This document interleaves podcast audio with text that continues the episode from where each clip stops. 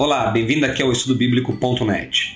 Eu quero hoje falar com você sobre uma prática da tradição cristã, uma prática muito antiga, que tem a ver com aquele ato que Jesus fez com seus discípulos por ocasião da última ceia.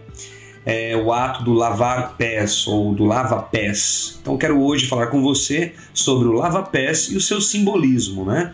O que foi aquela experiência que Jesus teve ali com seus discípulos, uh, naquele momento em que ele celebrava o ceder da Páscoa, e como que a tradição cristã, ao longo dos séculos, entendeu essa questão do lava-pés e como que fez deste, deste ato né, é, uma cerimônia uh, com uma grande representatividade a respeito uh, do espírito cristão. Né? Então vamos falar hoje sobre este assunto, o lava-pés e o seu simbolismo. Bem, para começarmos a entender essa questão do lava-pés, né, baseado naquela experiência de Jesus lá em João capítulo 13, Vamos primeiramente entender o que, que representava este ato, o que, que representava esta prática oriental antiga uh, de lavar os pés. Bem, o lava-pés é um ato religioso de alguns segmentos da igreja cristã baseado na realização e no mandamento de Jesus na última ceia. Se nós abrirmos as nossas Bíblias lá em João capítulo 13, nós vamos ver ali o relato daquela experiência que Jesus teve com seus discípulos no cenáculo, por ocasião do ceder da Páscoa, do estabelecimento da, do memorial da ceia. Há ali uma cena que é registrada em que Jesus está lavando os pés dos seus discípulos. E vamos entender qual foi o simbolismo daquilo que Jesus transmitiu aos seus discípulos, mas também entender essa prática cultural uh, do Oriente Antigo. Uh, esta era uma prática comum da hospitalidade oriental. Tá? Então, este ato de lavar os pés era algo muito comum uh, entre os povos do Oriente naquele contexto. Era um costume que remontava até os tempos de Abraão. Nós vamos ver isso registrado lá em Gênesis 18:4 e 19:2 e que foi continuado na nação de Israel ao longo da sua história. A gente pode ver isso também registrado lá em, Ju em Juízes 19, 21. No Oriente Bíblico do passado, em meio a uma região desértica de clima seco, as pessoas usavam sandálias abertas e caminhavam em estradas poeirentas, tornando-se necessário lavar os, lavar os pés após uma determinada jornada da caminhada, ou de caminhada, né? Então vamos entender. Ah, como no, no, contexto do Oriente bíblico do passado, por ser uma região bastante desértica e poeirenta, quando as pessoas caminhavam de um lugar para outro e chegavam num determinado uh, local, elas tinham a prática higiênica de lavar os seus pés, tá? Então isso era uma prática comum do mundo antigo, principalmente ali uh, do Oriente. Em geral, esse ato de lavar os pés era realizado pela própria pessoa, mas às vezes, eh, numa casa onde havia empregados ou serviçais, eram esses que se dedicavam ao, ao ato de lavar os pés daqueles que chegavam das suas jornadas. Uh, não oferecer essa possibilidade a um hóspede era uma verdadeira descortesia. Nós vamos ver isso registrado lá em Lucas 7,44, quando Jesus ele exorta, né, ele repreende um fariseu que não tinha dado nem água para ele lavar os seus pés. Então, no mundo antigo, no Oriente antigo, uh, não, não ceder água para um visitante, um convidado lavar os seus pés para entrar no ambiente da casa era considerado uh, uma falta de educação, uma descortesia. Esta prática uh, do lavar os pés, ela recebeu um destaque especial da parte de Jesus quando ele lavou os pés dos seus discípulos, declarando que eles deviam lavar os pés uns dos outros. Então vamos entender algo. Como essa era uma prática cultural dos povos do Oriente, ou seja, algo comum do cotidiano, do dia a dia, o que chama a atenção na experiência de Jesus é ele lavar os pés dos seus discípulos. Até porque, naquele contexto, uh, eram os escravos, os serviçais, quem lavavam os pés uh, de uma outra pessoa. Ou a própria pessoa lavava os seus pés, ou um escravo, um serviçal. Só que agora o que chama a atenção na experiência de Jesus no cenáculo é ele, o mestre, lavando os pés dos seus discípulos.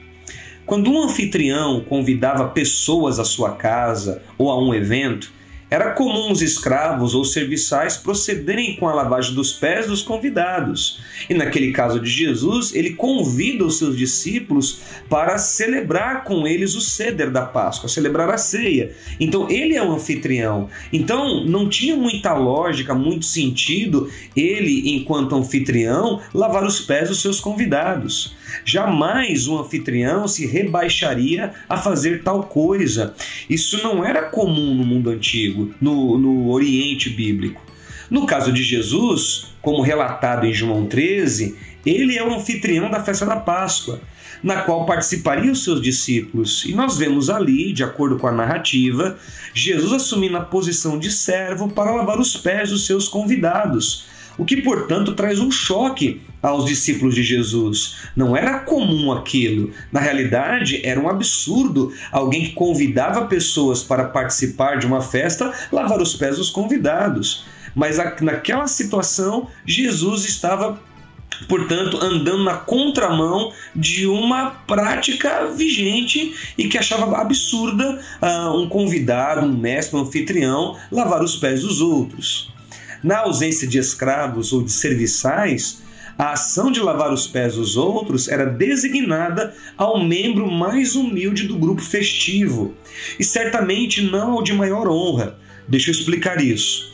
Uh, em ocasiões no mundo antigo, e principalmente no Israel bíblico uh, do passado, uh, quando havia alguma comemoração, alguma festa, alguma celebração, se não houvessem escravos ou serviçais, então a pessoa, que era considerada de menor honra, se dedicaria, portanto, a lavar os pés daqueles que viriam para a festa, para o convite, para o, para, para, para o banquete. Né?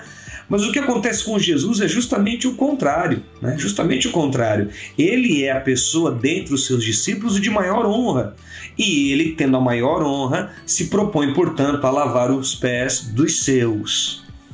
É provável que a disputa relacionada com as circunstâncias da festa da Páscoa, conforme relatado em Lucas 22, tenha sido provocada em parte pela necessidade de nomear um dos discípulos para cuidar dessa questão da lavagem dos pés dos convidados. E a gente começa a perceber como que o texto bíblico começa a ficar claro. Porque se você pega o relato de João capítulo 13, 14, 15, 16, mas também com relatos de Lucas 22, esses relatos nos situam dentro daquele momento em que Jesus com seus discípulos no cenáculo está celebrando a ceia. E a gente sabe pelo relato de Lucas 22 que há entre os discípulos uma disputa para saber quem dentre eles era o maior. E aí as coisas começam agora a se encaixar. Ou seja, o que motiva os discípulos a perguntar quem era o maior era porque aquele que era considerado inferior iria lavar os pés dos outros. Jesus, vendo aquela situação imatura dos seus discípulos, ele decide, portanto, lavar os pés dos discípulos. Diz o texto bíblico que ele uh, se banha, ele veste uma roupa e ele começa a lavar os pés dos seus discípulos, tendo uma toalha na mão. Ou seja, Jesus choca os seus discípulos. Enquanto eles estão disputando para saber quem é o maior, porque aquele que fosse o menor lavaria os pés dos outros, Jesus agora toma a frente e é como se ele mandasse a seguinte mensagem: Vocês ainda não entenderam como funciona no reino de Deus. No reino de Deus, o maior não é quem é servido, o maior é quem serve. Outro detalhe interessante é o seguinte: nada seria mais natural que nenhum deles desejasse aceitar tal incumbência, especialmente em face do fato de que eles se preocupavam muito mais com qual deles seria o maior e mais importante discípulo de Jesus. Então vamos entender assim a cena e vamos juntar tanto João capítulo 13 com Lucas capítulo 22 e a coisa fica muito clara. Jesus, ao lavar os pés dos seus discípulos, está transmitindo para eles uma mensagem que no reino de Deus a lógica é diferente. A lógica de grandeza não está em ser servido. A lógica da grandeza está em você servir, em você se predispor a lavar os pés dos outros. Muito interessante esta, este ensino que Jesus mostra aos seus discípulos através da sua própria prática. Para a lavagem dos pés dos convidados, os escravos eles costumavam tirar a sua veste mais externa para em seguida se cingirem com uma toalha em torno da cintura, a fim de tê-la à mão, chegando o momento de enxugar pé, os pés dos convidados à proporção que os ia lavando. Então, quando Jesus ele se veste e tá com, está com uma toalha também, ele vai tomar a postura de um escravo. Era um escravo ou um servo que fazia, portanto, este ato de lavar os pés. E aí a gente vai entender o que João vai colocar no seu evangelho. Né? No seu evangelho, João vai nos mostrar Jesus tomando o lugar de um mero escravo. Por conseguinte, sendo ele o maior de todos os homens em estatura moral e espiritual, tomou o lugar de um simples escravo, servo de todos, porque era justamente esse o desígnio da sua missão ao se encarnar. E quem nos ajuda a entender isso melhor é o apóstolo Paulo, quando escreve aos Filipenses, dizendo assim: Tenho em vós o mesmo sentimento que houve em Cristo Jesus o qual, sendo em forma de Deus, não teve por usurpação ser igual a Deus, antes humilhou-se a si mesmo, tomando a forma de servo, tomando a forma de homem, e achado na forma de homem, é, colocou-se numa postura de servo. Então, o que a gente vai ver ali, o relato de João sobre Jesus lavando os pés dos seus discípulos, é esta grande, é, é esta beleza do reino de Deus apresentado pelo Senhor dos Senhores ele mostra que no reino de Deus a lógica é a lógica do serviço, lavar os pés, da toalha, de servir. É assim que o reino de Deus funciona. Agora, um outro detalhe interessante. Na literatura rabínica, nós encontramos o fato de que era considerado sinal de reverência um discípulo lavar os pés do seu mestre. Ou seja, entre os judeus ou entre a cultura rabínica, o papel de lavar os pés era um dos discípulos. Os discípulos lavavam os pés dos mestres. Mas jamais teria pensado em um mestre lavar os pés aos seus próprios discípulos, ou seja, era um absurdo um mestre, um rabino, lavar os pés dos seus alunos, dos seus discípulos. E nenhum rabino jamais teria é, ocorrido tomar tal posição. Ou seja, além de Jesus fazer algo que era contrário à prática cultural vigente, ele também contraria, ele, ele tem uma postura diferente daquilo que os mestres religiosos daquele tempo faziam. Ou seja, os mestres religiosos era que é, tinham este, este, vamos chamar assim, privilégio de ter os seus pés sendo lavados pelos seus alunos. Jesus faz o contrário, Jesus faz o inverso. Ele mostra a lógica do reino de Deus. Assim, nós entendemos a grande surpresa dos discípulos ao ver Jesus lavar-lhes os pés, como também a reação indignada de Pedro com aquela situação. E aí a gente começa agora a compreender com mais clareza por que, que Pedro reage como reage, como reagiu. Ele reagiu com indignação porque aquilo não era coisa de um mestre fazer. Quem fazia aquilo eram os alunos. Quem fazia aquilo eram os serviçais, mas agora o mestre e senhor deles está ajoelhado com uma toalha na mão e lavando os pés dos seus discípulos. Que cena é, impactante, mas que cena maravilhosa que os discípulos presenciaram.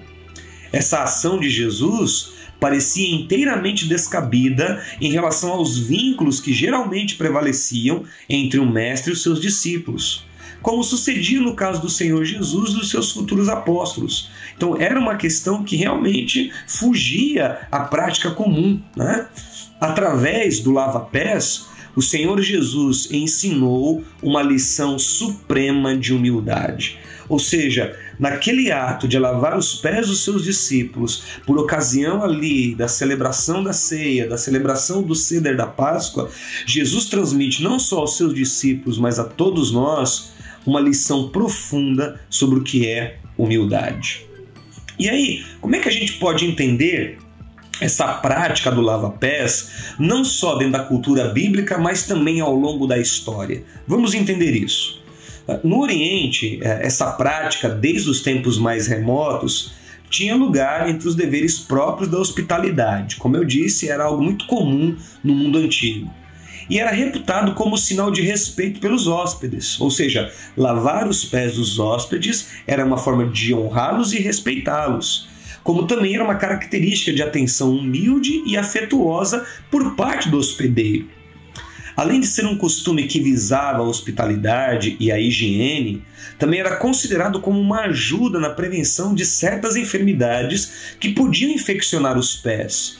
Portanto, aquilo fazia parte da dinâmica cultural de, é, e cotidiana do, dos povos do Oriente Antigo. Não só uma forma de honrar os hóspedes, mostrando carinho e cuidado para com eles, mas até mesmo uma questão sanitária. Tá? Agora, na história da igreja, e principalmente a partir de Agostinho de Hipona, no século V, essa prática do lavar pés, essa prática oriental, passou a ser adotada como uma observância religiosa anual, um ato cerimonial. Tá?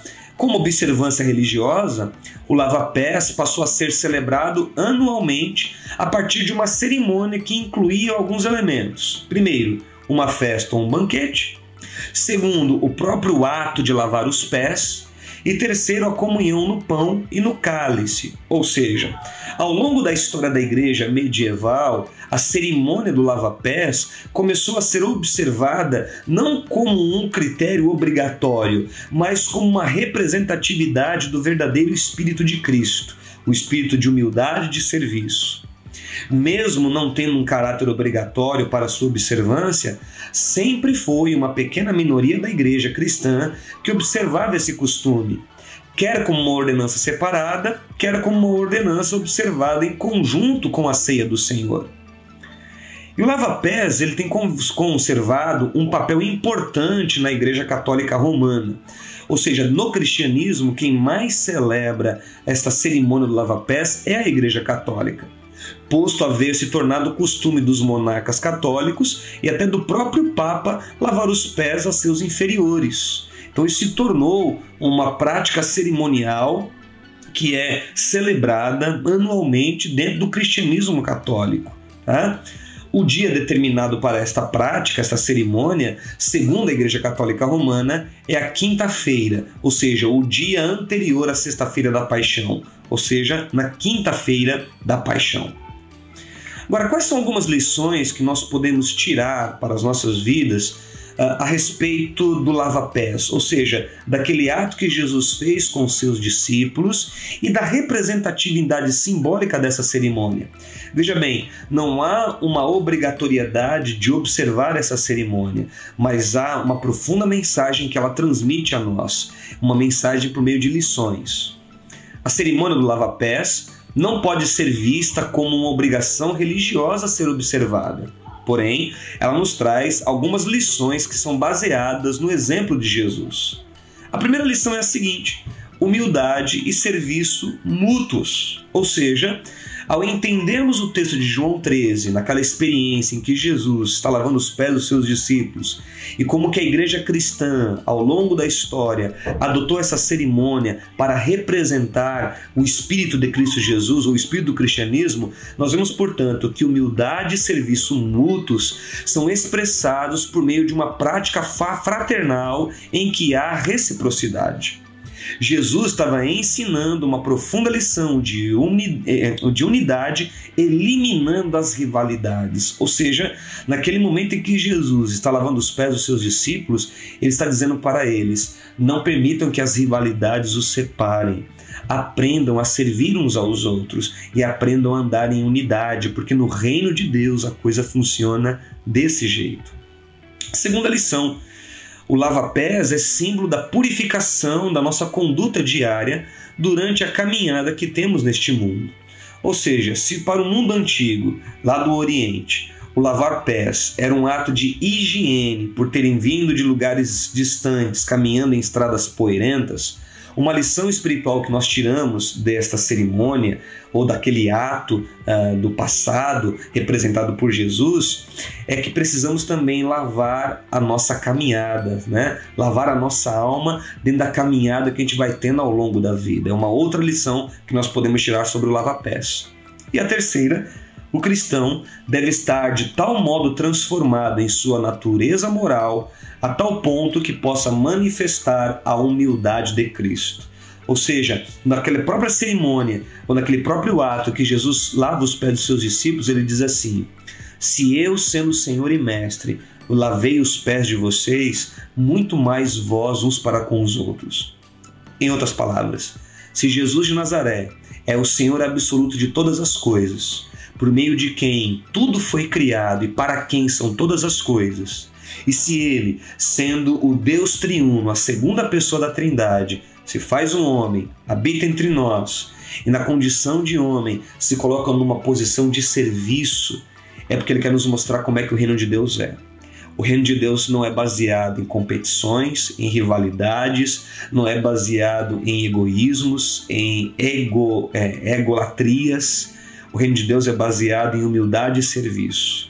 A lógica do reino de Deus é diferente. A lógica do reino de Deus é a lógica da bacia e da toalha.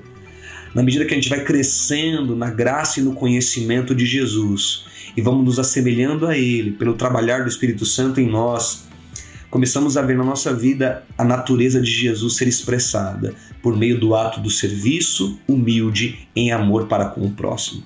Então, nesse dia de hoje, aqui no canal estudobíblico.net, nós vimos o tema uh, desta prática da tradição cristã sobre o lava-pés e o seu simbolismo.